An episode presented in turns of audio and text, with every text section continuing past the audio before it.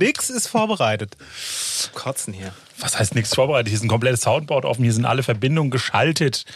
Die Software läuft. Wir sehen hier das Bild von der Aufnahmesoftware. Was willst du noch? Ein Kaffee wäre schön. Gute und herzlich willkommen bei Podcast am Main, dem Podcast über Frankfurter Persönlichkeiten, die keiner kennt, aber die jeder kennen sollte. Und äh, ich bin nicht alleine. Mein Name ist Frederik Gottschling. Mir gegenüber sitzt Hip-Hop-Legende und Tonstudio-Inhaber Sascha Ilor. Du darfst auch Hallo sagen, Sascha. Ich bin die Flamme. Und äh, das Konzept dieser Sendung ist relativ einfach erklärt. Wir möchten Frankfurt jenseits üblichen Klischees und Banken und äh, Skyline und Flughafen kennenlernen. Und das macht man am besten durch die Augen eines äh, weiteren Menschen. Und den laden wir uns dann entsprechend immer ein, beziehungsweise einer lädt ein und der andere, der jeweils andere, kennt diesen Gast nicht. Und so können wir dann gemeinsam den Gast und die Stadt Frankfurt nochmal besser kennenlernen. Und ab drei ist eine Party, deswegen fühlt sich das alles so lauschig an. Und äh, wir sitzen in Co Corona-konformen Abstand ähm, und sind quasi äh, zugeschaltet. Und dementsprechend äh, ist das für uns genauso wie für, für dich, für euch, wenn ihr uns zuhört, äh, dass wir denjenigen auch nicht sehen, sondern nur schön hören können. Und wir haben uns quasi was überlegt, dass wir äh, mit ein bisschen Speed in jede Folge rein Ja. starten. Und äh, das bedeutet, du hast jetzt gleich 120 Sekunden Zeit für Jana eine Fragen an unseren Gast und äh, der oder die Gästin antwortet spontan und danach fassen wir kurz zusammen und dann geht's los. Du darfst den Timer für dich selber quasi starten. Vielen Dank. Achso, ich muss ja raten. Genau. Äh, hallo Gast. Ähm, bist du eine Frau? Nein. Okay. Äh, ähm, bist du, ähm, du bist ja wahrscheinlich in Frankfurt irgendwie unterwegs. Bist du selbstständig? Ja. Ähm, arbeitest du im künstlerischen Bereich? Nein. Arbeitest du im Dienstleistungsbereich? Ja. Ähm, cool. Ähm, ähm, machst du was mit vielen Menschen? Ja. Bist, bist du im Eventbereich tätig? Auch. Ähm, arbeitest du in der Filmbranche? Nein. Arbeitest du in der Werbebranche? Nein. Äh, arbeitest du in der Fitnessbranche? Nein. Äh, äh, arbeitest du als Bademeister? Nein. nicht. Auch nicht. Hast du gerade viel zu tun?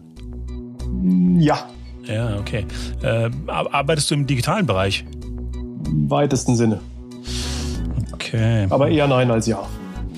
Ähm, abschließend, du hast viel zu tun zurzeit. Ähm, arbeitest du im Team oder alleine?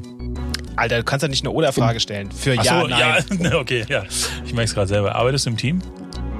Yes. Du arbeitest nicht alleine. Richtig. Okay, die hätte ich mir auch sparen können. ähm, ja, okay, also ich glaube, das war jetzt Ja, ja, hast du. zeitlich gesehen jetzt. Wunderbar. Ja, Fass- also, fass doch mal Ich soll mal zusammen. zusammenfassen. Also du hast richtig geraten. Es ist ein selbstständiger Mann. Er ist äh, kein Künstler, aber Dienstleister, was heutzutage ja auch manchmal eine Kunst ist.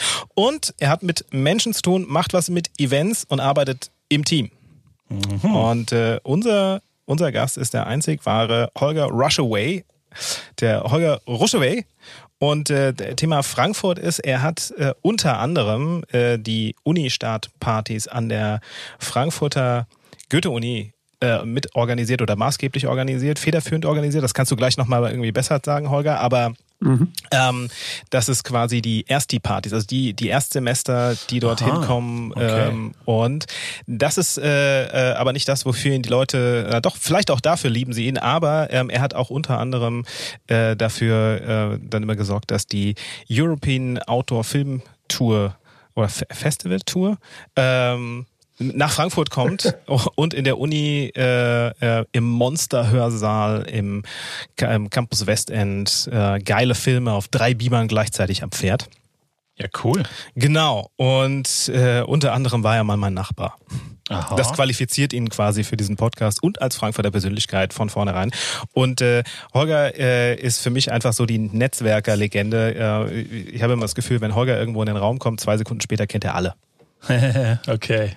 Also so ein, so ein klassischer Netzwerker. Ja, volle Kanne. Aber Ja, cool. äh, ähm, das, und das finde ich, ist, ist so das, das Schöne, der sympathische Netzwerk. Es gibt ja auch so die, die sich, die, die sich an die Leute ranwanzen. Bei ihm ist es halt einfach so, äh, du, du, du triffst Holger und denkst, alles klar, wir sind zur Schule miteinander gegangen.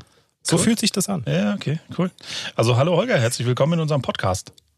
Ja, herzlich willkommen, danke. Auch ebenso Dankeschön an euch, dass ich da sein kann. Ich wollte gerade sagen, äh, warum habt ihr mich überhaupt eingeladen? Ihr erzählt ja alles über mich, ist doch prima. Muss gar nichts mehr sagen. Muss ich doch gar nicht sagen. Ich sage zum Schluss einfach, ja, stimmt. genau. Also natürlich musst du noch was sagen. Wir wollen ja erfahren quasi, was du I machst. Also, approve this message. ich kenne dich ja jetzt tatsächlich gar nicht. Also jetzt, äh, jetzt natürlich hier durchs, äh, durch die Fragen und ähm, durch das Vorstellen von Frederik. Und ähm, ja, abgefahren. Super. Also, Wie heißt du? Sascha. Sascha heiße ich. Sascha. Super. Genau, Guck mal, richtig. Sascha. Genau. Schreibe ich mir gleich mal auf, dass ich das nicht vergesse. Ja, ich bin da auch sehr, also ich kann, ich kann dich jetzt fragen, wie du heißt und dann irgendwie zehn Sekunden später habe ich es wieder vergessen. Ich bin auch so ein Spezialist. Du bist auch so ein Netzwerker, ne? Ich bin so ein klassischer Netzwerker, ja. nee, aber so Namen kann ich mir wirklich, das ist äh, sofort wieder weg. Das ist unfassbar. Also ich kann, ich kann mir Gesichter merken, äh, kann mich mit Leuten lange unterhalten, weiß auch genau, wer das war und äh, mag die Leute sofort. großartig. Und, äh, ist großartig. Du, aber äh, frag mich nicht nach dem Namen. Auf der, auf der Party ist dann, ey, du mit der Narbe, kannst du mir ein Bier Genau, richtig. so Ja, als Gesicht hast du Ey, gemerkt, du aber den mit der Namen- Brille. Du mit der Genau. Brille, du mit der Narbe. Sag mal, kennt ihr euch? Richtig, ja genau. Guck mal hier, mit der Brille habe ich gerade kennengelernt. Hier ist mit Jeanshose. Guck. Genau, ja. Aber jetzt mal zurück zu Holger. Jetzt, ich habe mir den Namen aufgeschrieben. ähm, also nochmal Hallo Holger. Ähm, du hast äh, quasi, du, du organisierst Erstsemesterpartys oder hast Erstsemesterpartys organisiert. Ich denke mal, das ist ja momentan dann eher nicht so viel zu tun, oder? In dem Bereich? Oder, oder ist es Momentan im, im ganz kleinen Kreis. Also das klingt so gut. aus zweieinhalbtausend mach Einzelpartys. Jeder zweieinhalbtausend Pa- Partys, die gleichzeitig stattfinden. Genau. Ja, aber ja, sag mal ja, ernsthaft, wie, wie muss man sich das denn gerade vorstellen? Also passiert, also ich stelle mir das ja sehr, sehr traurig vor, gerade als Erstsemester, oder? Du, ähm, naja, reden wir doch lieber über das, wie es war, weil bevor wir hier mit so einem super traurigen Tenor anfangen, ähm, hat das sich einfach über die letzten fast 20 Jahre Stück für Stück immer weiterentwickelt. Hm, Ich bin so wie die Jungfrau zum Kind mal äh, an die Frankfurter Uni gekommen und zwar nicht an die eigentliche Uni, da war ich früher mal, als ich studiert habe, aber ähm, die Frankfurter Uni hat eine Tochter- und Servicegesellschaft und dort bin ich äh, vorstellig geworden und fand diese kleine Truppe da gleich super klasse. Ich glaube, das war 2003 oder 4, 2004 und ich glaube, wir waren zu sechst am Anfang und haben also die Idee gehabt, äh, an der Goethe-Uni äh, Veranstaltungen zu machen, immer wenn die Hörsäle und die tollen Räume da am Campus Westend leer stehen, weil die sind ja wirklich super, super klasse, war ja nie als Uni geplant, ein Teil, der alte Teil zumindest, von daher konnte man da super tolle Veranstaltungen machen. War aber eine schwierige Anfangsphase. Wusste ja keiner, dass da mal irgendwie so ein paar Leute kommen, die da äh, Events machen wollen. Und äh, ja, ich sag mal, für die Uni-Verwaltung war das nicht immer ganz einfach. Insbesondere am Anfang. Was wolle die hier? Und äh, dann kamen eben auch immer mehr Ideen, was denn alles noch äh, vielleicht so an Service und Dienstleistungen für die Studis äh, sinnvoll ist und was denen auch Spaß macht. Und in dem Zusammenhang kam dann auch die Idee, ey, in Übersee ist das längst irgendwie gang und gäbe überall an den Universitäten, dass die richtig das Ankommen, dass der, der Studienstart richtig zelebriert wird. Und da haben wir gesagt, das bauen wir auch. Und ich habe das eben äh, maßgeblich mit, mit aufgebaut, eine ganze Zeit lang, viele, viele Jahre, fast also allein kann man da nie sagen, aber, aber größtenteils verantwortet mit vielen, vielen Helferleinchen auf allen Seiten. Ja, dann haben wir eben äh, haufenweise ähm, diese Messeveranstaltungen mit allen Infos und auch die Partys da veranstaltet. Und gerade im Wintersemester sind das in aller Regel wirklich bis Oberkante der Gebäudekapazität, also so zweieinhalbtausend Leute gewesen, die sich da auf zwei Floors richtig schön äh, amüsiert haben und so ihren neuen Lebensabschnitt eingeleuchtet haben. Ja, krass. Das war irgendwie auf jeden Fall sehr, sehr schön. Ja, momentan ruht das ganze Projekt, denn äh, auch die ganzen Vorlesungen sind ja fast ausschließlich äh, virtuell. Insofern kann man natürlich schlecht auf engstem Raum mit zweieinhalbtausend Leuten feiern. Ja. Ähm, wir zählen einfach darauf, dass es irgendwann wieder geht. Aber wie, wie muss ich das denn verstehen? Also bist du quasi ein externer ähm, Eventdienstleister dann? Oder wie, was, was, äh, was ist dein eigenes, also hast du eine, eine eigene Firma oder, oder bist du angestellt? Äh, nee, du hast ja gesagt, du bist selbstständig. Aber ich bin schon immer selbstständig. Irgendwie hat es bisher noch keiner geschafft, mich irgendwie in eine, äh, ein Angestelltenverhältnis zu überreden. Der Drops ist auch gelutscht. Ähm, schwer vermittelbar, würden die einen sagen, genau richtig da, wo er ist, würden die anderen sagen.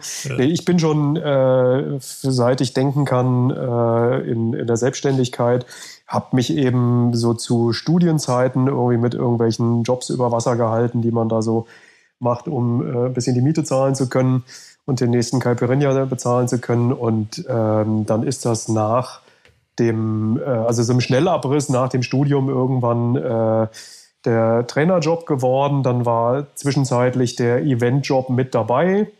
Und inzwischen ist es wieder äh, zu 98 Prozent der Zeit äh, Training äh, in unterschiedlichsten Spielformen. Also insofern bin ich als Eventler äh, sozusagen, als ähm, ja, Freelancer irgendwie dort mit tätig gewesen und habe eben diese Veranstaltung mit organisiert. Aber nicht in, als äh, mit einer Company, sondern als, als Freelancer.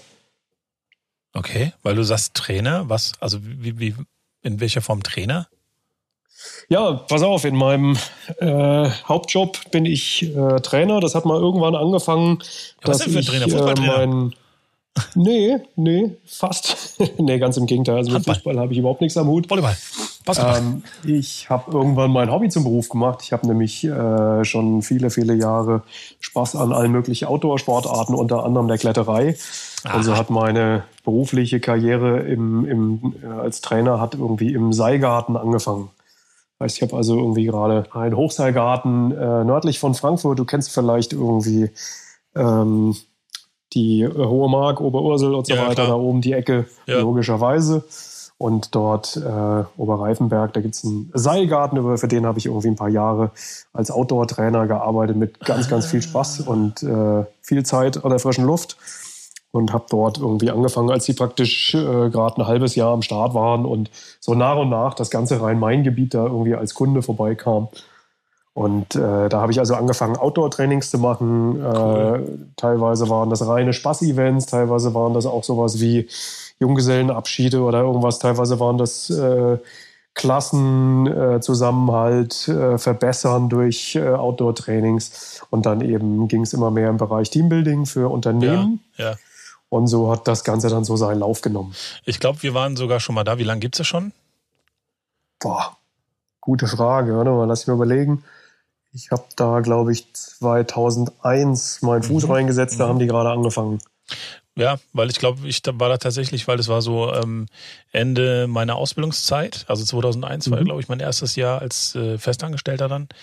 Und da haben wir tatsächlich auch mal sowas als Teambuilding-Maßnahme gemacht mit der, mit der Firma. und, Geil, am Ende des Tages seid ihr euch über den Weg gelaufen. Ja, vielleicht. Ja. Erinnerst dich noch an mich, oder? Ist ja klar. klar. Ja, von der Stimme her. Der mit den zwei linken Füßen an der Kletterwand. Richtig, der war ich. Ja. nee, und, äh, und da haben wir wirklich so eine Teambuilding-Sache gemacht. Und ähm, da waren dann so Sachen wie, ich weiß nicht, wie man das professionell nennt. Also es gibt ja auf dem Kinderspielplatz auch, dass du so zwei Pfosten hast, dazwischen so ein äh, so eine, wie so eine Seilbahn, Seilbahn nennt man das, glaube ich, äh, gespannt. Mhm. Aber das Ganze halt dann irgendwie nochmal irgendwie so gefühlt auf 10 Meter Höhen, Höhe, wahrscheinlich waren es nur drei mhm. Meter oder so. Und ähm, ich fand, also am Anfang habe ich gedacht, geil, ja, ich mache alles, alles, alles und ich lasse mich dann da runterfallen und gehe da drüber und gehe da drüber und da springe ich dann und ja, am Ende. Hast einen Kaffee äh, getrunken? So ungefähr. wenn du dann da oben stehst, ey, dann geht dir so der Stift, also mir zumindest, das ist krass. Also wenn mhm. du dann mhm. erstmal merkst, loslassen, jetzt springen, mhm. jetzt ins Seil fallen lassen, also krasse Nummer. Also es ist mhm. äh, ja, abgefahren. Also für mich war das krass Überwindung, alles. Aber also, Und das- ganz das heißt- häufig kann man sich Mhm. Aber ganz Nee, häufig nee. kann man sich das vorher gar nicht vorstellen, was da irgendwie im Kopf Ja. so abläuft. Sieht von unten irgendwie ganz entspannt aus. Also du sprichst Ja. jetzt, glaube ich, vom Pamper Pole. Das ist so ein einzelstehender Pfosten, auf dem man hochklettert und ganz oben richtet man sich dann praktisch irgendwie, Genau. ohne dass man irgendwas für die Hände hat, richtet man sich auf dieser kleinen Ja, Plattform genau. auf und soll sich dann irgendwie äh, ins, ins Seil fallen lassen, irgendwie mit einem Sprung nach vorne und die Kollegen halten einen halt irgendwie über Ja, äh, sowas war mehrere das. Kletterseile. Das ist nicht so ganz so ohne und das Interessante ist, ich habe ja auch viele Schulklassen da oben gehabt.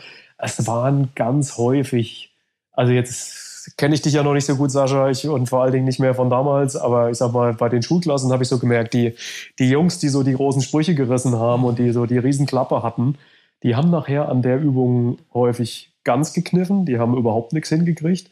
Und die stillen Mädels aus der letzten Reihe, denen keiner was zugetraut hat, die sind auf einmal da oben aufgestanden und die haben sich, äh, wurden danach halt richtig gefeiert und haben auch einfach ein anderes Standing im Klassenzusammenhalt bekommen. Und das Mhm. hat mir auch immer wieder Freude gemacht, wirklich auch äh, manche Sachen da so zu relativieren und zu gucken, irgendwie, okay, nicht jeder, der eine große Klappe hat, ist im Nachhinein auch wirklich einer, der was auf dem Kasten hat. Äh, äh. Aber das heißt, du, du bist derjenige gewesen, der dann nur dafür gesorgt hat, dass sie sich nichts brechen? Oder hast du denen auch quasi so psychologisch irgendwie äh, was mit auf den Weg gegeben, dass sie dann da oben tatsächlich in der Lage sind, aufzustehen, falls man irgendwie merkt, okay, ja, das, da, da könnte was gehen, aber traut sich noch nicht, dass du quasi demjenigen auch so den mentalen Schubs gegeben hast, das dann durchzuziehen? Also dazu muss man sagen, Psychologe bin ich von der Ausbildung nicht.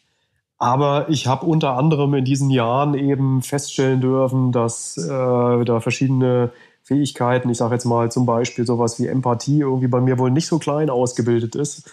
Und äh, ich habe eben sehr häufig dann, ich sag mal, so psychologische, äh, annähernd psychologische Betreuung irgendwie in solchen Situationen ähm, vom Stapel gelassen, aber wirklich nur äh, ganz einfach, um dann um zu gucken, wie, wie schaffe ich es wirklich, dass, dass Leute ähm, ihre Komfortzone vielleicht so ein klein bisschen ausdehnen, aber nicht so, dass sie in die Panikzone kommen. Einfach nur so, dass sie im Nachhinein richtig stolz auf sich sind, weil sie einen, einen Schritt mehr gegangen sind, als sie sich jetzt von Haus aus vielleicht getraut hätten. Und das ist das, was mich irgendwie auch an diese Zeit total gerne zurückblicken lässt. Ähm, ich hatte ganz viele Leute, auch manche Leute wollten nicht mal bis hoch äh, auf die Plattform vom, vom Seilgarten klettern. Und äh, da man da immer mit dem Trainer Kollege zusammen unterwegs ist, irgendwie hatte ich teilweise dann die Möglichkeit, mich halt vielleicht um den ein oder zwei Leute äh, noch äh, explizit zu kümmern, äh, die es halt nicht so leicht hatten, da hochzukommen. Und die dann im Nachhinein gesagt haben, Holger, ohne dich wäre ich da nie hochgegangen. Ich bin super stolz auf mich. Mhm. Und ich, für, für mich war das ein riesiger Schritt, dass ich jetzt allein hier oben stehe. Ist toll, dass die anderen da draußen alle möglichen Zirkusnummern abfackeln und sonstiges. Äh, Ich bin einfach nur stolz auf mich, dass ich hier hochgekommen bin und das war dein Verdienst. Ja, cool. Und das ist natürlich irgendwie schon auch was, was man gerne irgendwie mitnimmt, wenn man sich so für das Wohl der Menschen irgendwie gerne engagiert. Also so ging es mir auf jeden Fall. Ja, dann macht es halt immer wieder Spaß, wenn du da halt direkt direktes Feedback kriegst und äh, auch Leute unterstützt hast bei irgendwas. Und genau das ist es ja, ne? wenn du dann ähm, Angst hast und dich dann überwindest und später merkst, geil, das habe ich geschafft, das gibt dir einen Kick. Also das ist ja richtig, Mhm. ist, ja, ist ja einfach cool. Du hast es gemacht. Ja. Ja, absolut. Und das ist Cool. das, was äh, in vielen Fällen irgendwie gerade bei den Schulklassen ähm, sich super positiv ausgewirkt hat, weil ähm, stellenweise dadurch ganz andere Fragen auch auf einmal im Raum standen, ganz andere äh, Situationen aufkamen im, im Miteinander unter den äh, Schülern, die sonst vielleicht vor allen Dingen so auf diese, ey, hier äh, mit mir kannst du dich nicht anlegen und Fresse und so weiter, also Ja, so, so sehr an der Oberfläche und auf einmal äh, ist da irgendwie eine Tür aufgegangen, man konnte sich auf einer anderen Ebene unterhalten. Und man konnte Sachen auch reflektieren und auf einmal war auch eine, eine Tiefgründigkeit da, die vorher überhaupt nicht möglich war. Da ging es nur darum, irgendwie nach draußen eine große Fresse zu haben und so weiter. Ne? Irgendwie so, wie wir das irgendwie vielleicht auch häufig kennen, so ich lebe neben Pausenhof, also von da, ich weiß so ein bisschen, worüber ich rede. Das ist eine Gesamtschule in Frankfurt. Ähm, und und äh, solche Sachen irgendwie zu begleiten, das hat mich irgendwie schon früh fasziniert. Und äh, dadurch war das irgendwie, waren diese Jahre da im Seilgarten für mich einfach ein perfekter Einstieg in den, in den Trainerjob. Cool. Und machst du das aber heute auch noch, weil du sagst, damals äh, machst du mit in Ja, es hat sich ein bisschen verschoben. Also die Jahre mit dem Eventmanagement, die kamen irgendwie so dazwischen. Ähm, das habe ich dann größtenteils irgendwie parallel gemacht. Irgendwie immer da, wo gerade irgendwie am meisten geschrien wurde, da bin ich dann hin. Ähm, und inzwischen ist es so, dass ich äh, jetzt schon irgendwie viele, viele Jahre irgendwie vor allen Dingen in der äh, Persönlichkeitsentwicklung ähm, im, im Training tätig bin. Das heißt, ich arbeite irgendwie ganz explizit irgendwie mit äh, Einzelpersonen, mit Firmen, mit Führungskräften und mit Teams äh, eben äh, an verschiedenen Themen der Persönlichkeitsentwicklung, an der Kommunikation untereinander und an all dem, was sozusagen das menschliche Miteinander leichter und angenehmer macht und vor allen Dingen auch dem, ja, da schließt sich der Kreis, mehr Tiefe verleiht. Das ist so meine Passion. Heißt du bist dann, du bist dann irgendwie, äh, wie, wie nennt man das? Du bist ein Coach dann im Prinzip, oder? Genau. Also meine Jobbeschreibung, würde man jetzt sagen, ist irgendwie äh, Trainer und Coach. Ich arbeite halt viel irgendwie mit Businesskunden, aber auch Einzelpersonen. Äh, aber da können wir ja gleich noch ein bisschen einsteigen, wenn ihr Interesse habt. Ich habe ja jetzt gefragt. Holger gibt genau. Gas. Was ist es? ja? Nee, also, also, weil wenn du jetzt sagst, äh, Coach und du kommst jetzt aus dieser Richtung, aus dieser, dieser Hochseilgarten-Sache und du hast ja selber schon gesagt, also du hast ja da, ist ja nicht so, dass du einfach nur sagst, okay, Leute, hier habt ihr, da kannst du hochklettern, dann springst du da runter, dann hast du hier ein Seil, der eine hält dich und da musst du halt ein bisschen gucken, dass du nicht stolperst und das ist ja nicht alles. Zehn Minuten also, komme ich wieder. Genau. Und du gehst ja da, also so wie ich es verstanden habe, gehst du ja da tiefer ran, sondern du beobachtest ja dann quasi quasi auch die Interaktion in der Gruppe und äh, unterstützt die Leute. Also du hast ja selber gesagt, mhm. du, du, hilfst den Leuten. Genau. Deshalb war das irgendwie im Prinzip, wie ich vorhin gesagt habe, so der Einstieg in das ganze Business. Irgendwie, ich habe dort einfach gemerkt, da waren natürlich irgendwie am Anfang auch viele Spaß-Events dabei.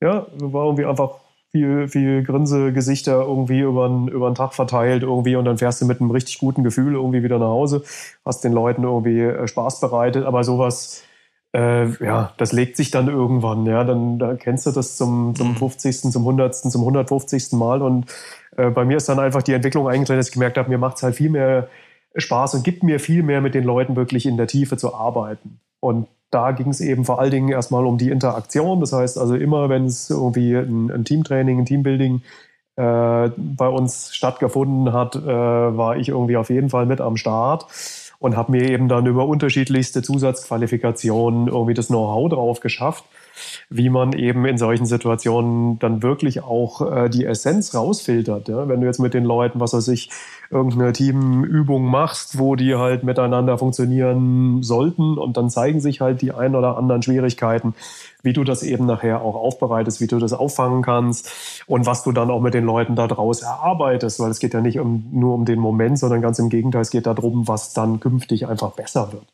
Und das hat mich immer weiter fasziniert und immer äh, mehr in die Tiefe gezogen. Deshalb habe ich da irgendwie Dutzende von Ausbildungen gemacht und habe mich eben in dem Bereich irgendwie sehr stark weiterentwickelt. Und heute arbeite ich ähm, viel im Bereich Kommunikationstrainings. Ich arbeite deshalb sehr viel mit Führungskräften, weil es da oft über die Kommunikation geht. Ja, wie sage ich es dem Kind, wie sage ich es den Leuten? Und gerade Stichwort die neue agile Welt. Ja, wir wollen nicht mehr diese äh, Führungskräfte von vor 20 Jahren, die da vorne stehen und sagen, da geht's lang und jetzt, äh, wenn du nicht mitkommst, entweder kriegst du noch mal einen Tritt oder so dann bist du halt raus. Fällt mir ja, sondern hier geht's inzwischen natürlich um, um ganz andere Ansätze. Dieses sogenannte New Work und alles, was da dran hängt, spricht auch von Servant Leadership und solche Modelle. Das fasziniert mich halt sehr, weil ich bin der Meinung, das ist das, was die Welt im Moment am allermeisten braucht. Es ist eine neue Form des Miteinanders und es ist eine neue Form, wie wir auch unsere ganze Arbeitswelt verstehen müssen. Ja, der gerade in den ganzen agilen Konzepten ist der eine mal Projektverantwortlicher hier. Im nächsten Moment ist er wieder einer, der einfach zuarbeitet irgendwie und im nächsten Moment hat er wieder eine andere Rolle. Da ist das, das entspricht irgendwie vielleicht dieser flexiblen Art irgendwie viel mehr als diesem starren System, was wir jetzt über viele, viele Jahrzehnte hatten. Und dafür kann man eben all diese Dinge brauchen. Ich arbeite mit äh, sogenannten, ja, gemeinhin würde man das nennen, Persönlichkeitsprofile, ähm, wo man eben über Stärken und Potenziale irgendwie von Leuten was rausfinden kann, wo die Leute sich sehr gut selber kennenlernen und, und, und. Ne? Und das geht natürlich dann auch stark in diesem Bereich. Wie gehe ich mit Andersartigkeit um? Ja? Wen habe ich da noch so im Team? Und der Meier, der will anders behandelt werden als der Müller und so weiter. Und im Zweifel sind es dann heute eben auch nicht mehr die Nachnamen, sondern der Sascha und der Frederik. Mhm. Das heißt, du führst mit den Leuten, also wenn jetzt jemand zu dir kommt und sagt, okay, ich, ich möchte jetzt so ein Training machen und es ist jetzt erstmal kein, kein Teamtraining, sondern individual, das heißt, es funktioniert dann mhm. maßgeblich quasi erstmal so über Gespräche, dass du denjenigen kennenlernst und dann auch halt irgendwie in, in bestimmte, weiß ich nicht, Methoden und, und, und äh, Denkmuster neue irgendwie einführst oder wie kann man sich das vorstellen? Das hängt immer davon ab, was derjenige für sich selber erreichen möchte. Ne? Ganz häufig äh, haben die Leute haben ein paar äh, Dinge, wo der Schuh drückt, ja, und sagen, da komme ich nicht so richtig irgendwie mit klar oder da gibt es irgendwie mit den Kollegen Stress oder ich erlebe im Privatleben immer wieder dies oder jenes, ich möchte da mal irgendwie äh, ein bisschen weiterkommen. Mhm. Und ich arbeite inzwischen fast äh, jedes Mal in solchen Situationen erstmal mit diesem äh, Verhaltenspräferenzprofil von Insights, Insights Discovery, ähm, was äh, minimaler Aufwand ist. Du füllst am Rechner eine Viertelstunde lang äh, ein paar Fragen aus, gewichtest die, sagst du, oh, hier, das Aussage A trifft am meisten auf mich zu, Aussage B am wenigsten und die anderen beiden, die irgendwo in der Mitte. Ja, hast du das Gefühl, okay, ich habe eigentlich nicht groß was über mich erzählt. Und dann kriegst du irgendwie ein über eine Software errechtetes Profil, irgendwie was in über 95 Prozent der Fällen wirklich so ausfällt, dass die Leute sagen, ach du Scheiße auf gut Deutsch, habt ihr mir die letzten fünf Jahre über die Schulter geguckt? Das beschreibt mich ja eins zu eins und da sind sogar Sachen dabei, die habe ich so in der Klarheit über mich noch gar nicht gewusst. Und das ist ein sensationell guter Schlüssel, weil du auf die Art und Weise eben dich selber sehr viel besser kennenlernst. Und das ist logischerweise für alles immer der erste Schritt. Wenn ich draußen besser klarkommen will, muss ich immer erstmal drinnen besser klarkommen. Und das meine ich jetzt nicht räumlich, sondern das meine ich in der äußeren Welt mit anderen, in Interaktion mit anderen Leuten. Ja, da muss ich erstmal mit mir selber klarkommen. Da muss ich mich erstmal selber richtig gut kennengelernt haben. Was bin ich denn für einer? Ja, und da gibt es so ein paar einfache Dinge. Da würde jetzt jeder sagen können, ja gut, ich weiß von mir schon, ich bin vielleicht eher extravertiert und nicht so introvertiert irgendwie. Also für mich kann es gar nicht bunt genug sein. Und wenn der ganze Tag schon, ich sag jetzt mal zu, noch vor zwei Jahren hätte man gesagt, ja, ganzen Tag auf Messe und es ging irgendwie total rund. Wir haben den ganzen Tag nur gequatscht und jetzt abends natürlich nochmal in die Hotelbar und dann nochmal irgendwie alles aufarbeiten und nochmal lachen und Spaß und, und vielleicht da auch noch den einen oder anderen Kontakt. Ja. Und die anderen sagen, boah, ey, nee, jetzt, ich habe echt die Schnauze voll, ich muss jetzt irgendwie meine Akkus wieder aufladen. Ich gehe jetzt alleine auf mein Hotelzimmer, ich schnapp mir vielleicht ein Buch oder guck noch mal ein bisschen die Glotze oder gehe früh schlafen, weil ich habe von meinen 20.000 Worten, die ich zur Verfügung habe, habe ich 50.000 gebraucht und deshalb bin ich jetzt platt. Mhm. Ja, und das sind so Sachen, die kann man vielleicht noch am ehesten einschätzen. Es gibt aber halt noch andere äh, Präferenzebenen, wo man dann irgendwie sehr viel genauer auch nochmal für sich rausfinden kann, okay, ach so, deshalb fällt mir das eher ein bisschen leichter und deshalb komme ich vielleicht auch mit dem irgendwie relativ gut klar, mit der aber vielleicht nicht so, weil da sind Ähnlichkeiten oder hier, wir ergänzen uns total gut mit dem Kollegen, mit der Kollegin und mit dem gibt es ständig Reibereien. Ja, das ist eigentlich so der Schlüssel und das ist ein wahnsinnig spannendes Feld.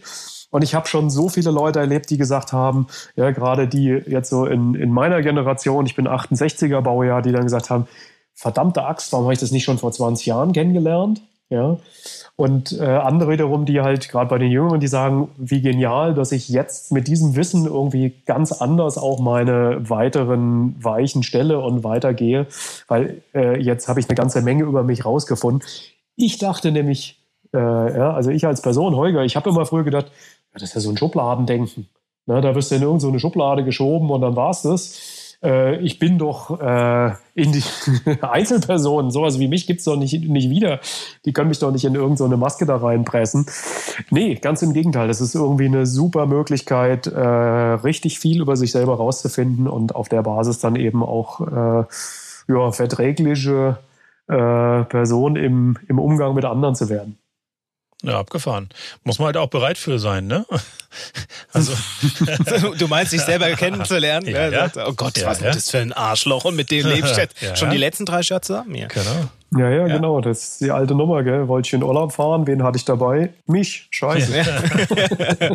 ja, okay. Man, man das sagt ja auch, ne? Man muss irgendwie, gerade wenn man alleine ist und auch jetzt in den jetzigen Zeiten trifft es ja da, dann doch für mehr Leute zu, äh, als ihnen vielleicht auch lieb ist, dass man äh, irgendwann mal lernen muss, mit sich selber klarzukommen. Das heißt, äh, das ist so die erste Grundmotivation, äh, überhaupt mal äh, vielleicht sich reflektieren zu lassen, weil äh, dieses, also überleg gerade auch, ne, wenn du jetzt mal so in deiner Familie, Freundeskreis oder sonst irgendwas guckst. Also ich habe so ein, zwei Freunde vielleicht, mit denen kann ich tatsächlich, also da hat sich so eine starke Beziehung aufgebaut, dass man sich auch unangenehme Wahrheiten mal ins Gesicht sagen kann, weil man weiß, dass der andere nicht direkt irgendwie zumacht deswegen. Mhm.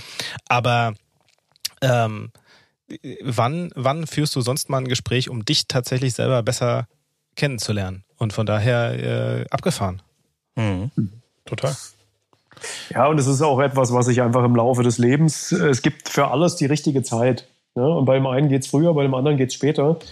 Ich, wenn ich nur von mir plaudere, ich habe früher auch irgendwie extrem extravertierte Züge gehabt und so mit mir selber allein. Ach, warum? Ich kenne mich doch, weißt du so. Und äh, ich habe in der Zwischenzeit irgendwie erstmal gemerkt, welche Qualität das hat, wenn man mit sich selber richtig gut auskommt und wenn mhm. man auch diese Ruhezeiten dazwischen, also diese, diese äh, nach innen gerichteten Zeiten irgendwie auch wirklich äh, nutzt und, und da auch die, das Potenzial eben rauszieht, was da drin stecken kann. Mhm. Und wenn, so wie ich früher unterwegs war, ständig irgendwie 50 Hochzeiten und so, da ist halt keine Zeit dafür. Ja, genau. Das verbraucht genau. sich dann im Laufe der Zeit und das sind aber auch ganz normale Zyklen, äh, die sich so in den unterschiedlichen Lebensphasen einfach auch früher oder später ähm, äh, ergeben. Das ist natürlich auch das individuell verschieden ja, und äh, jeder fängt da eben an seiner Stelle sozusagen auch an. Ähm, und nicht jeder hat deshalb irgendwie auch diese äh, Entwicklung, aber äh, es ist eben auch, es gibt bestimmte äh, Sachen, die sich eben auch ganz logisch irgendwie im Laufe des Lebens ein bisschen verschieben. Total. Also kann ich absolut nachvollziehen. Das ist halt cool, wenn man selber mit sich cool ist. Also das ist schon eine gute Sache. Also ich habe zum Beispiel früher, auch wenn du sagst, du bist so ein extrovertierter Typ gewesen immer, ich bin genau das Gegenteil immer gewesen und habe dann immer aus Angst irgendwelche Sachen nicht gemacht. Und mittlerweile mhm. bin ich aber so und sage mir, ja, warum soll ich denn Sachen nicht machen? Also jeder kann Sachen mhm. machen. Ja, also ähm, äh, allein mal das Beispiel jetzt hier mit dem Podcast. Also wieso sollen wir denn keinen Podcast machen? Natürlich machen wir Podcast. Also wer sagt uns denn, dass wir das nicht dürfen? Oder wir? Es, wir. Also wir ich, sagen, muss wir nur, Ja, ich muss nur grinsen, weil ich äh, tatsächlich äh, genau das Gegenteil an der Stelle äh, bin äh, und äh, dieses äh, ich, also, es muss jetzt erstmal jemand kommen, der mir beweist, dass ich das nicht kann. ja, ja geil. Aber also so unterschiedlich sind die Menschen. Ne? Ja, also, ja. ja. absolut.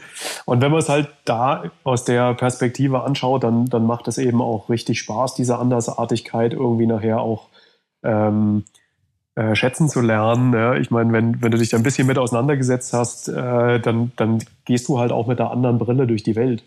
Klar. Und dann siehst du auch Leute, die dir entgegenkommen. Und da rede ich jetzt nicht irgendwie von diesem, was ich eben schon hatte mit Schubladen, denken, ach, das bestimmt einer so und so, Schublade auf, rein und Schublade wieder zu.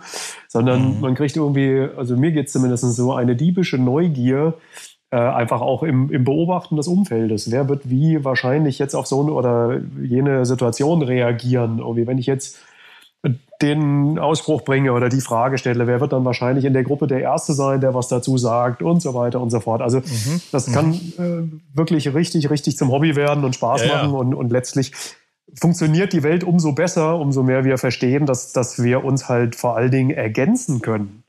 Ja, und nicht mhm. irgendwie sagen, du bist anders, du bist falsch, sondern sagen, ey, ja. ach, du bist komplett anders. Wie sieht's denn aus deiner Perspektive aus? Ach komm, ist ja interessant. Eben, ja, eben also gerade das halt, Ergänzen diesen, ist es ja, ne? Genau. Wenn, wenn sich im Team Leute ergänzen können, besser geht's ja gar nicht. Also du musst nicht alles mhm. alleine machen. Und es ist ja auch immer schwierig, wenn du das Gefühl hast, du musst alles alleine machen oder wenn du alles, alles alleine machen willst. Auf lange Sicht führt das ja zu nichts, wenn du alles selber mhm. machst, ja.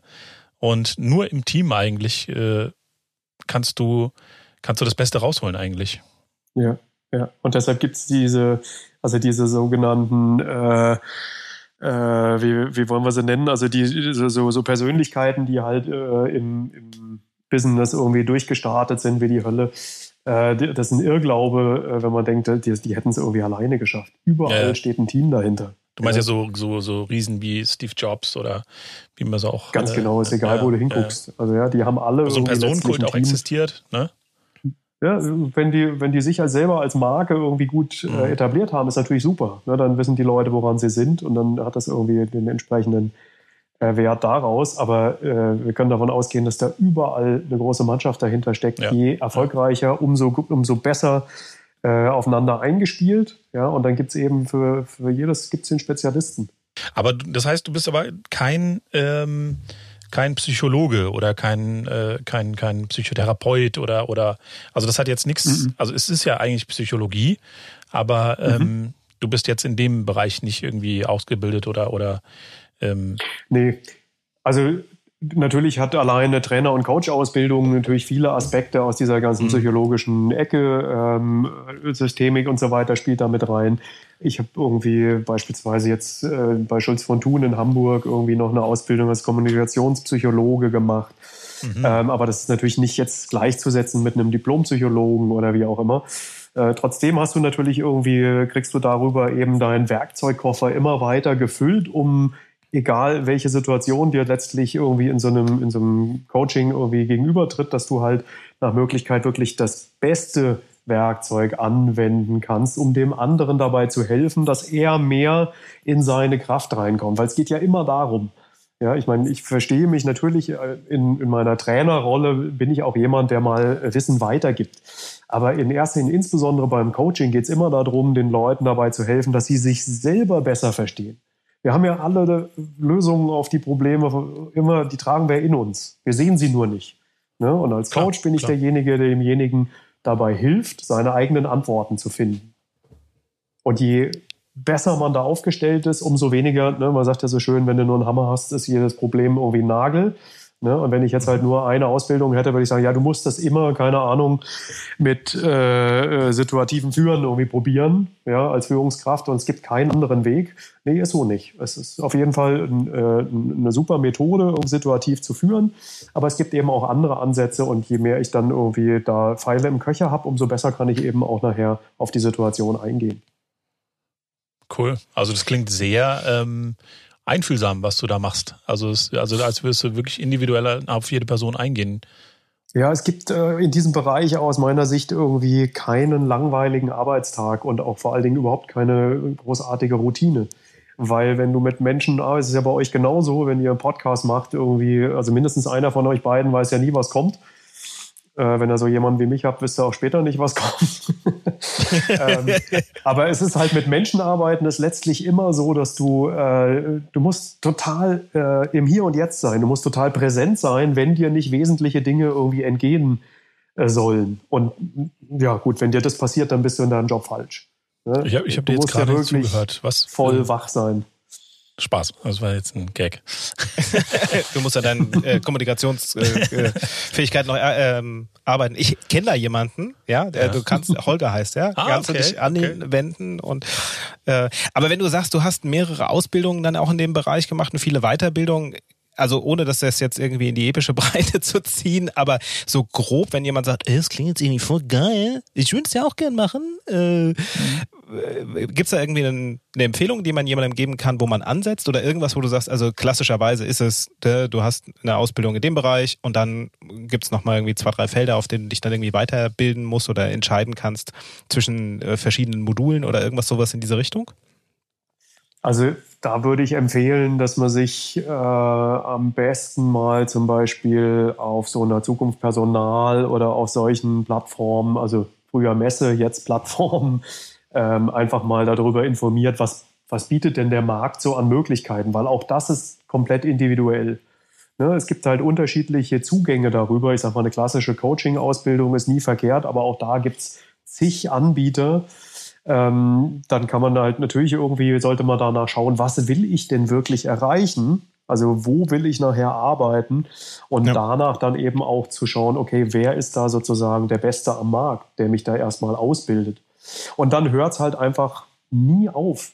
Es hört nie auf. Du kannst immer noch weitere Sachen dazu buchen und, und dich noch weiterbilden und ich meine, heutzutage brauchst du einfach nur YouTube hoch und runter schauen, kannst dir unterschiedlichste Inspirationen schon mal holen und dann wird dir auch relativ schnell klar, bin ich eher irgendwie der Tony Robbins-Typ oder bin ich eher, äh, was weiß ich, irgendwie der René Borbonus irgendwie oder bin ich irgendwie der Tobias Beck oder äh, wer auch immer, ja, wer entspricht mir so und dann äh, da eben auch in die entsprechenden Ausbildungen zu gehen. Das macht irgendwie sehr, sehr viel äh, Sinn. Und ich sage nur irgendwie ein gutes Beispiel irgendwie für jemanden zu, für, für lebenslanges Lernen ist meine Ma. Mit ihren 80 Jahren haben wir sie irgendwie jetzt äh, Ende Januar bei einem zweitägigen Online-Workshop bei Tobias Beck irgendwie mit eingeladen gehabt. Sie hat sich also auch mit ihrem Zoom-Account da irgendwie einge eingewählt und hat dann irgendwie zwei Tage Persönlichkeitsentwicklung irgendwie mitgemacht und kam sogar auf den großen Screen, weil sie halt die älteste Teilnehmerin war. Tobi Beck ist vor ihr irgendwie auf die Knie gegangen. Da hast gesagt, ich habe ein neues Vorbild. Ja, 80 Jahre und äh, so fett irgendwie noch äh, wirklich im, im, im Saft zum einen und auch so, so äh, offen im Kopf. Ja, das macht halt ganz viel aus. Und ich glaube, das ist auch genau das, was aktuell die Situation von uns allen erwartet. Ja, wir können uns nur wirklich mit dieser Situation halbwegs äh, arrangieren und auch für uns das Beste rausziehen, wenn wir uns komplett flexibel machen, wenn wir wirklich komplett in neuen Wegen denken und nicht irgendwie versuchen, irgendwas krampfhaft festzuhalten oder es wird schon wieder so, wie es war und mhm. muss halt jetzt nochmal ein halbes Jahr Füße stillhalten und alles wird dann wieder wie vorher. Nee, ja, glaube ich auf super, super, super coole Einstellung. Also genau das Gleiche denke ich nämlich auch zur Zeit, weil man ja auch immer wieder von Leuten hört. Ähm, also zum einen hört man ja immer wieder, ähm, ja, für mich muss immer alles perfekt sein und ich brauche das so und so und ich muss das so und so haben, ansonsten funktioniert da gar nichts und äh, und dann, äh, also eigentlich ist das ja der eigentlich der der schlecht anzunehmendste ähm, Zustand, in dem man kommen kann, dass alles perfekt ist. Ja, und eine hohe Erwartungshaltung kommt dann noch dazu, macht dich auch schon mal tendenziell unglücklich. Weil irgendwas ist, läuft immer anders. Vom Gefühl her eigentlich ist, bist du am besten aufgestellt, glaube ich, wenn du immer flexibel bleibst, wenn du immer, immer mit, mit jeder Situation umgehen kannst oder, oder zumindest sagen kannst, okay, ich, ich versuche jetzt einfach aus der Situation das Beste zu machen. Was wenn du mal halt sagst, früher war alles besser und früher war das, ach, es war doch so shame, ich konnte rausgehen, du kannst heute immer noch rausgehen. Das ist halt die Frage, wie du es gestaltest. Ja, also das, ne? Also ist, ist für den einen oder anderen halt auch echt anstrengend. Also äh, ich meine, ich kenne auch äh, ein paar Leute, ja, wo du sagst, ähm, also manche Leute kommen mit einer äh, mit so Veränderungsprozessen und auch der Flexibilität deutlich besser klar als andere. Ähm, Thema so Stressresistenz. Der eine oder andere ähm, hatte halt einfach eine andere ähm, einen anderen Akku, ja, um, um mhm. äh, bei dem Brief zu bleiben, um halt äh, mit der Situation irgendwie umzugehen. Deswegen verstehe ich jetzt auch, dass es äh, Leute gibt, die halt irgendwie ähm, Klar. dann zumachen, ja. Aber ähm, ja, also äh, weil du es jetzt, Holger, von deiner 80-jährigen Mutter hattest, äh, für mich ist es immer mein, mein 94-jähriger Opa, ähm, der zwar mittlerweile nicht mehr ist, aber der halt auch, auch irgendwie in seinen alten Tagen äh, dann äh, mit FaceTime und iPhone unterwegs gewesen mhm. ist und halt irgendwie bis mhm. zum letzten Atemzug immer neugierig geblieben ist, äh, auch wenn er in, in so bestimmten äh, Ansichten halt seine äh, einfach seine Überzeugungen hatte und dementsprechend hat sich das auch, glaube ich, irgendwie in 90 Jahren gefühlt nicht geändert. Aber äh, ansonsten halt immer so den, den, äh, den offenen Blick halt irgendwie gehabt zu haben. Und ich, ich weiß noch, äh, dass ich, mein Bruder war das, der, der irgendwann auch mal gesagt hat, naja, also wenn du davon ausgehst, dass jeder, den du so triffst, eine Geschichte zu erzählen hat und ähm, dann, dann ist das irgendwie ein anderer Blickwinkel, als direkt halt irgendwie anzufangen, Leute von vornherein in, in Schubladen zu stecken. Mhm. Mhm, absolut. Ja. Und jetzt hast du ja vorhin irgendwie schon gesagt, wir haben mal eine Zeit lang unter einem Dach gewohnt im gute Alt Bockenheim. Und äh, vielleicht erinnerst du dich noch dran, was unser damaliger Vermieter irgendwie gerne gesagt hat. Auch so gutes hessisches Schlappmaul, irgendwie mit seinen 85 zum Schluss, glaube ich, war er irgendwie, hat er immer gesagt, wer nicht mit der Zeit geht, geht mit der Zeit. Ja, genau. Und das hat einen sehr, sehr aktuellen Bezug, beziehungsweise hat diesen Bezug halt einfach nie verloren. Und im Moment äh, spüren wir es wirklich ganz, ganz deutlich. Das, was im Moment im Umbruch ist, das bedarf einfach einem komplett neuen Denken. Mhm. Ja, und das heißt einfach dieses mit der Zeit gehen. Klingt halt so, als wären deine Auftragsbücher gerade voll. äh, jein, so kann man es auch nicht sagen. Ähm, nur jetzt zum, zum Thema Veränderung. Ich meine, logischerweise hat sich letztes Jahr irgendwie auch bei mir im Anfang März schlagartig mein Terminkalender geleert. Mhm. Alle Trainings und äh, Veranstaltungen und Coachings sind irgendwie abgesagt worden. Und es hat auch erst, glaube ich, im Juli dann irgendwann wieder angefangen, dass die Leute Stück für Stück dann eben auf die virtuellen Formate umgestiegen sind. Und das hat sich Gottlob irgendwie etabliert. Ja, jetzt haben auch viele Firmen einfach gemerkt, ist ja gar nicht so schlecht. Da müssen wir die Leute nicht irgendwie da irgendwie quer durch die Republik in irgendein Tagungshotel schicken. Mhm. Das kostet ja auch viel weniger Geld. Ach, und dann, und dann machen wir irgendwelche äh, Halbtages-Lernveranstaltungen mit denen. Äh, dann können wir die auch noch an dem anderen halben Tag können die auch noch was für uns weiterarbeiten. Da bleibt natürlich irgendwie was so vom äh, individuellen, persönlichen äh, Kennenlernen dann in der Runde auf der Strecke. Das ist klar. Also die Abende an der Hotelbar gibt es dann eben nicht.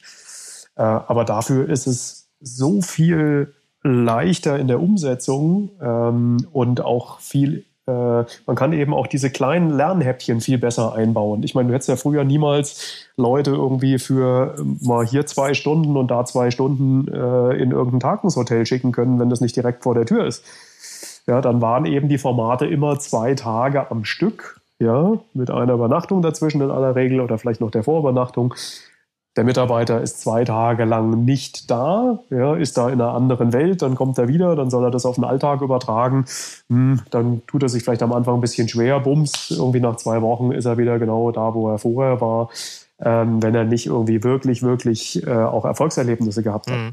Heute funktioniert das anders. Wir haben die Leute wirklich äh, praktisch daheim am Bildschirm äh, arbeiten dort direkt mit denen und äh, in der Stunde, nachdem wir äh, die Verbindung gekappt haben, irgendwie auf Zoom oder Webex oder wie auch immer, äh, sind die in ihrem Business drin und wenden es direkt an. Und zwei Tage später ist vielleicht die nächste kurze Session und dann nächste Woche wieder zwei Sessions und so weiter. Das ist ein ganz anderes, äh, ganz andere Art de, des Lernens und des Ausprobieren können und, und auch direkt übertragen. Weil wir, wir sind ja nun nicht äh, in aller Regel nicht so gebaut, dass wir uns ein riesiges Wissen äh, auf einmal da irgendwie draufladen können und das dann äh, in der nächsten Woche äh, perfekt umsetzen, sondern äh, leichter ist es, Schritt für Schritt ranzugehen. Und insofern ja, hat sich jetzt mit 2021 der Trend einfach fortgesetzt. Die Sachen finden virtuell statt. Irgendwie, ich habe vorhin von dem äh, Präferenzverhaltensprofil gesprochen. Das wird natürlich am Rechner ausgestellt. Die Auswertungen machen wir auch im 1 zu 1 Coaching am Rechner. Ich sage jetzt wir, ähm, weil wir mit der Profilakademie da eben mit, mit mehreren Kollegen irgendwie am selben Strang ziehen und unterschiedliche Bereiche abdecken, ähm, wo aber diese, dieses Präferenzprofil letztlich allen zugrunde liegt. So viel Selbstwerbung darf sein.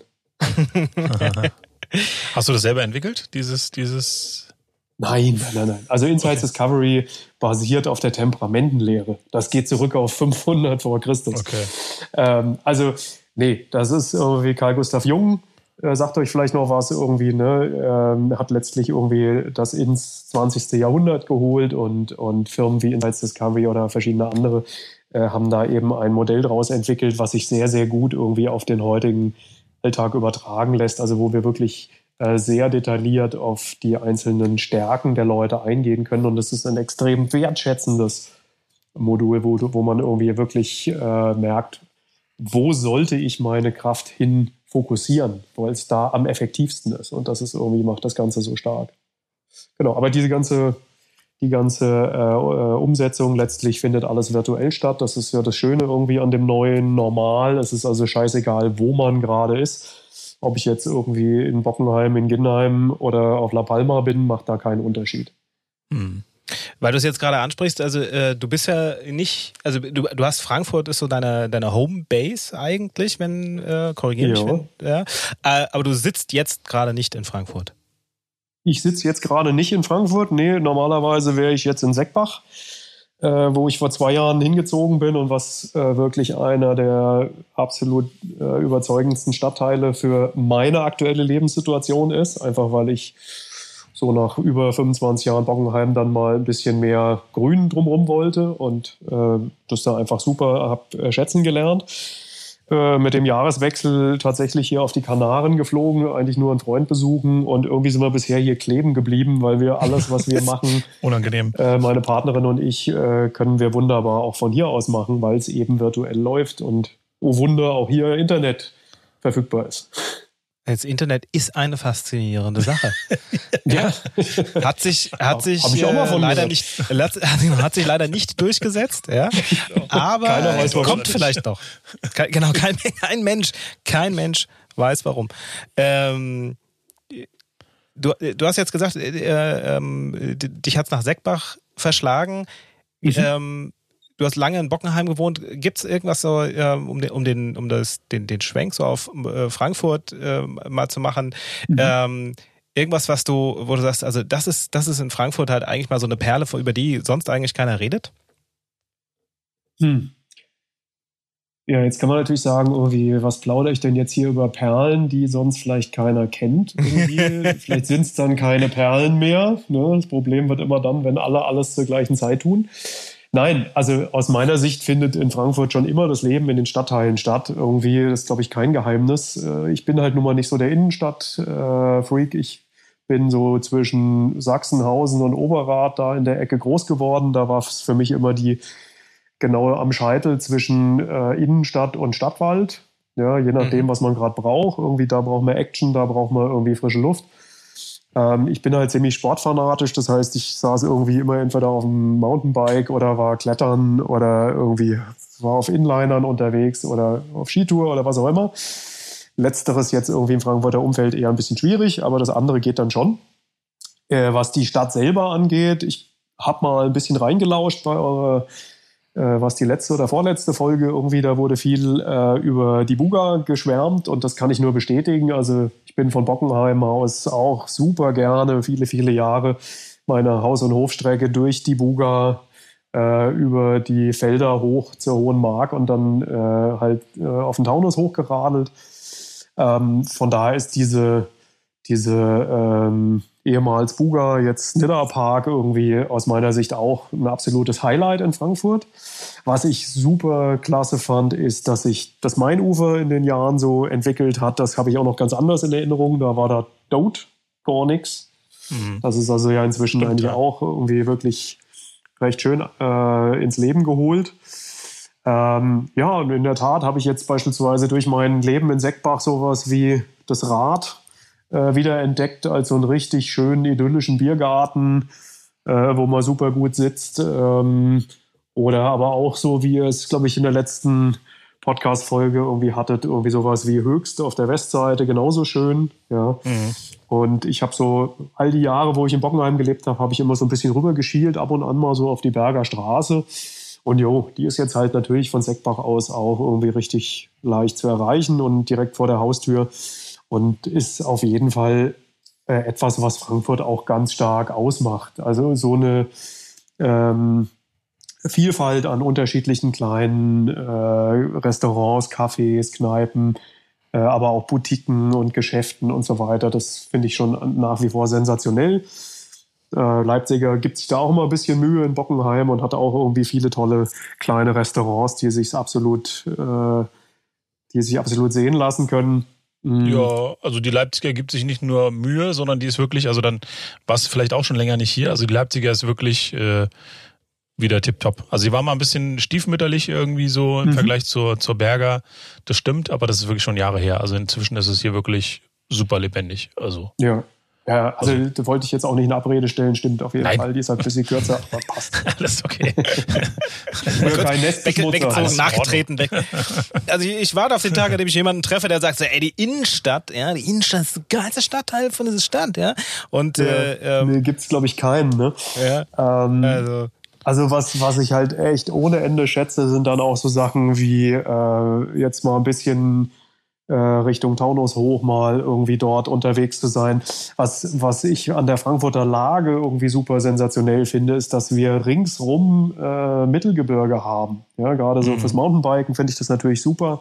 Ob das jetzt Rhön oder Taunus oder Vogelsberg oder Spessart, Odenwald, äh, Eifel, ja, es ist ja in jede mhm. Richtung ist irgendwas. Ne? Und gut, zum Klettern muss man da ein bisschen weiterfahren, äh, kommt auch irgendwie äh, ob jetzt äh, im, in der Pfalz zum Beispiel oder irgendwie auch äh, oben Eschbacher Klippen ist sehr klein, aber sowas wie Schriesheim unten, äh, Mannheim, Heidelberg, da die Ecke, ist auch noch äh, erreichbar. Also ist noch was, was wo, wo sich lohnt, für einen Tag hinzufahren und man kann trotzdem abends wieder heimfahren.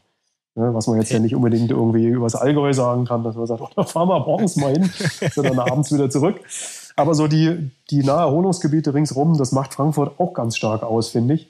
Und ja, da fährst du mal irgendwie dreiviertel Stunde äh, bis im Rheingau, irgendwie, wo andere sagen, das ist eigentlich so ein bisschen wie Toskana. Ja, und das haben wir irgendwie vor der verlängerten Haustür. Frankfurt selber, klar, ist natürlich irgendwie in diesem Zugzwang zwischen, was haben wir jetzt, 750.000 oder wie viel offiziell oder sind es 800 inzwischen? Und tagsüber waren es ja doch eigentlich immer über zwei Millionen. Auch das hat sich natürlich im Moment ein bisschen geändert, irgendwie, weil nicht mehr so viele reinfahren. Geringfügig, ja. Macht natürlich ein bisschen was mit der Stadt. Aber ja, genau, da gibt es eben die, die, die kleinen Biergärten und solche Sachen, die es im Normalfall dann irgendwie wirklich auch sehenswert machen. Aber auch Stadtwald, Schwanheimer Düne, was auch immer. Super Sache. Und jetzt gerade irgendwie zu der Zeit, wo Reisen nicht mehr so hip ist und auch nicht mehr so geht, ja, haben ja viele irgendwie das vor der Haustür irgendwie kennengelernt und da gibt es wirklich reichlich in Frankfurt.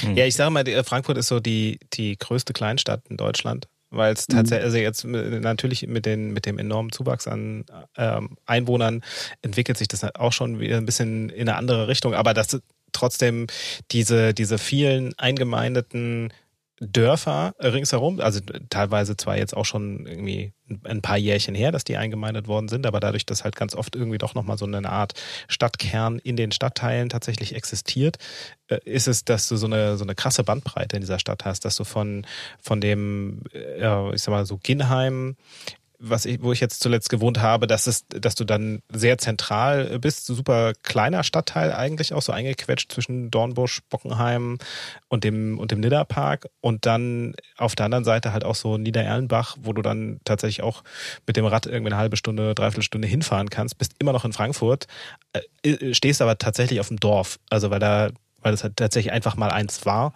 und im, im Grunde genommen sozusagen den, den Kennzeichenanschluss bekommen hat.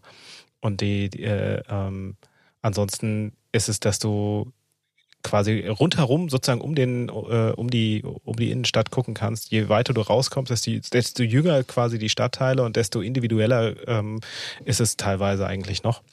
Mhm. Daher so äh, so dieses ohne äh, ähm, dass du so ein richtig krasses Großstadt-Flair am Ende des Tages hast. Weil ich meine, mit 700.000 Einwohnern ist natürlich also schon krass oder 800.000 eigentlich auch egal.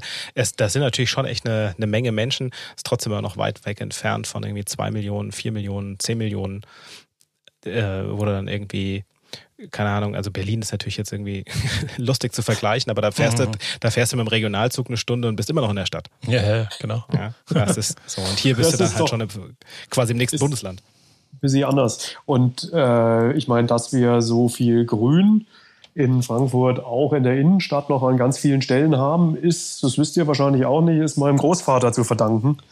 Oh, danke schön. ist nämlich seines Zeichens irgendwie nach Frankfurt gekommen als Stadtgärtner. Der war eigentlich in Schlesien, hat sich irgendwie auf eine Stelle in Frankfurt beworben, hat gedacht, es wäre Frankfurt an der Oder. Und dann hat er irgendwie, als er die Zusage bekommen hat, hat er gemerkt, oh, Frankfurt am Main, wo ist das denn? Und der ist nachher äh, in der Nachkriegszeit äh, ganz maßgeblich äh, derjenige gewesen, äh, der dafür gesorgt hat, dass eben nicht alles verbaut wurde, sondern dass eben sowas wie ein Alleenring oder Anlagenring oder auch viele der Parks einfach auch als Freifläche beibehalten wurden. Er hat in der Nachkriegszeit mit dem Meteorologischen Institut zusammengearbeitet, um die Frischluftschneisen aus dem Taunus offen zu halten. Gut, das haben wir uns inzwischen im wahrsten Sinne ist ein bisschen verbaut. Aber es hat auch lange Jahre wirklich noch nachgehalten und, und diese Grünflächen, die wären sonst wahrscheinlich im, im Nachkriegsdeutschland, wo ja auf Frankfurt irgendwie fast nichts übrig war, irgendwie wären die größtenteils bebaut gewesen. Und da danke ich ihm auch noch bis heute. Genau, Sascha. Ich auch. Ja, ja, vielen Dank. Äh, hat er, das gibt hat mal einen ganz kurzen. Applaus, ja, auf jeden hat Fall. Hat er mal irgendwie bis sie über den Tellerrand hinausgeguckt. Super Sache. Aber ihr habt ja richtig viele Leute im Studio. Ja, ja, ja, ja, ja, ja, Wahnsinn. Nee, aber wirklich gut gemacht. Also das ist wirklich, ähm, also das finde ich wirklich auch, äh, wir haben tatsächlich viel Grün in Frankfurt. Ich habe mal in der Nähe vom, also ganz in der Nähe vom äh, Hauptfriedhof gewohnt, in, in Preungesheim. Und da bin ich regelmäßig auch in den Hauptfriedhof zum Spazieren gegangen. Und das ist Wahnsinn, was da für ein alter Baumbestand, wie viel Grün da ist und was, was für eine Ruhe da logischerweise ist. Ist ja unfassbar, was da ruhig ist auf dem Hauptfriedhof. Nee, aber du bist halt wirklich, das ist ja auch, also klar, Preungesheim ist jetzt nicht mitten in der Stadt, aber es ist natürlich umgeben auch von Marbachweg und äh, äh, Gießener äh, Landstraße, glaube ich, heißt es, oder Gießener Straße. Also da ist ja viel Verkehr auch ringsrum Mhm. und äh, da gehst du halt einfach mal in, in diesen parkähnlichen äh, Friedhof und äh, hast da wirklich naja, bis jetzt auf die ganzen Grabsteine ziemlich viel Idylle, ja. Es ist, ist echt, echt Wahnsinn. Also ich bin eh so ein Fan von, von altem Baumbestand. Also ich finde es so schön, Mhm. wenn einfach ein Baum, wenn du siehst, dieser Baum, der steht da schon, weiß ich nicht, mehrere hundert Jahre am besten. Mhm. Und, ähm, und äh, du siehst dem Baum ja an, dass er ewig schon lebt. Und ich finde, du siehst dem Baum auch immer so eine Kraft an. Ja, also wenn du jetzt irgendwie so ein so eine alte Buche hast oder eine alte, einen alten Ahornbaum, also es ist Wahnsinn. Ich find's, äh, find's geil. Also und das hast du ja auch in den ganzen Parks, in, im Ballongaro äh, äh, Park, äh, im, im Brentano Park, ähm, in Rödelheim gibt's ja auch ganz viel, ganz viel Parkstrecke sozusagen an der Niederlang. Und ähm, das ist echt, echt cool. Also Wenn umso, umso trauriger gefällt. das halt, ja. Fährst mal hoch irgendwie Richtung äh, Sachsenhausen, Richtung äh, Isenburg, kurz bevor du oben ähm, am da Sachsenhäuser Landwehrweg, da steht Ja. auf der linken Seite eine, ein riesiger Redwood, also so ein nordamerikanischer äh, Rotholzbaum. Ja. Sensationell schön, riesig groß und äh, wirklich auch sehr, sehr beeindruckend. Also ich weiß nicht genau, wie alt das Ding ist, aber wird auch, glaube ich, die Dinger werden ja in aller Regel wirklich mehrere hundert Jahre alt. Mhm. Und ist jetzt nicht so typisch irgendwie für Frankfurt. Ja, genau. Also auch schön. gerade im Brentano Park, da sind auch wirklich ganz viele Bäume, die halt wirklich, also sehr, sehr gemischt. Also viele Mhm. verschiedene Baumarten und die halt auch eigentlich gar nicht so heimisch sind hier. Mhm. Oder die du sonst nicht so, so, so oft siehst. Also schon, schon cool. Also lohnt sich. Ja, ich finde es bemerkenswert, dass die, dass die, äh, dass, dass halt, also Buga heißt es ja quasi wegen der wegen Bundesgartenschau und dass die dieses, dieses ganze Gelände letzten Endes da freigelassen haben, ähm, hat mich, also ich bin jedes Mal dankbar dafür. Das glaubt man gar nicht, ne? Ja, aber ohne Kann doch Scheiß, ich bin jedes Mal dankbar dafür, wenn man da durchläuft und äh, ähm, ich meine, die Nidda ist ja so die kleine Schwester von Main äh, und da hast du dann halt so eine, so eine echte Idylle letztens äh, drinne und äh, heutzutage fragst du dich, okay, gut, mal, mal, mal gucken, wann hier so, wann sie das Ding umwidmen, um irgendwelche Häuser da reinzubauen. Nee, Quatsch, also da ist es halt auch, dass du diese ganzen, diese ganze Parkanlage, die sie dann damals da angelegt haben, äh, würdest du halt heute wahrscheinlich gar nicht so mehr machen oder machen können äh, im Sinne von öffentlichen Druck und so weiter. Von daher ist, ist das schon Ja, traurig halt, ne? ja, ist, ist schon krass, ja, wenn du sagst, okay, das ist so selbstverständlich im Sinne von, dass du da du läufst da halt so durch und hast halt da so deine Wiesen und so. Äh, Und äh, dass das alles irgendwo einen Ursprung hat, auch im Sinne von, dass das jetzt nicht irgendwie mal, das war schon immer mal so da und dann hat halt einer gesagt, nee, hier bauen wir jetzt kein Haus hin, sondern dass man das äh, irgendwann mal benutzt hat, um eben so eine riesige Veranstaltung da abzuhalten und es immer Ja. noch letzten Endes in seiner, ist auf die Grundmauern runtergebrannt, ja. Aber ähm, die, die Wege und die ganzen Anlagen sind halt immer noch da. Also, Und man lässt halt einfach mal frei. ja, bisschen, ein bisschen Ja. atmen. Ja. Bisschen Luft, bisschen Aber- Platz. Schöne ist ja- Metapher das ist ja für das sonstige Leben ganz genauso, ne? Irgendwie die Pausen Ja, ja. einzuplanen, indem man mal durchatmet, indem man mal irgendwie vielleicht auch mal ganz bewusst nichts macht und so weiter. Es ist irgendwie etwas, was ja in dieser Zeit heute auch drin steckt. Ne? Auch irgendwie in, in Umdenken in, in der Art und Weise. Klar, es gibt auch genügend, die ich aus dem Job kenne, die sagen, also äh, acht oder neun Videokonferenzen pro Tag. Ich bin irgendwie viel geschaffter als jemals vorher. Ja, aber Mhm. auf der anderen Seite auch bestätigen. irgendwie eine Möglichkeit, einfach mal innezuhalten und, und jetzt auch mal sich vielleicht auch andere Fragen zu stellen, weil eben ne, das so wie vorher irgendwie einfach nicht weitergeht. Und dann ist da irgendwie auf einmal vielleicht Platz. Ob man dann halt unbedingt Netflix leer gucken muss oder irgendwie, keine Ahnung, Double äh, oder die Zeit vielleicht lieber sinnvoller einsetzt und sich Fragen stellt, ist so jedem selber überlassen. Tja. Das ist äh, ein, ich will jetzt sagen, nicht ein schönes Schlusswort, weil das kommt ja jetzt erst noch, aber äh, mit so einem Blick auf die Zeit äh, ähm, finde ich es ein, ein schöner Bogen zu dem, wo wir, wo wir ursprünglich hergekommen sind. Ähm, auf jeden Fall äh, sehr geil, spannende Einblicke in das, was du halt eigentlich so äh, im Alltag tust auch äh, von deinem Job. Äh, wir werden das alles in den Show Notes entsprechend mal verlinken, dass man, äh, wenn man jetzt gesagt hat, oh, das klingt jetzt aber total toll, wo kann ich den Mann buchen, dass man auch genau weiß, mhm. wo man hinklicken muss. Und ähm, es gehört ja dann, ich weiß nicht, Sascha, hast, hast, hast du noch irgendwas auf deinem Zettel stehen, was du unbedingt loswerden möchtest? Äh, nö, ich habe mir hier so ein paar Notizen gemacht natürlich, dass ich nicht vergesse, mit wem ich spreche. Also hier steht Holger zum Beispiel. Selbstständig, Dienstleistung, Menschen, viel zu tun, Erstsemester-Partys, Hochseilgarten und so weiter und so fort. Ähm, nee, ich fand es auch super interessant. Also äh, schön, dass du bei uns warst.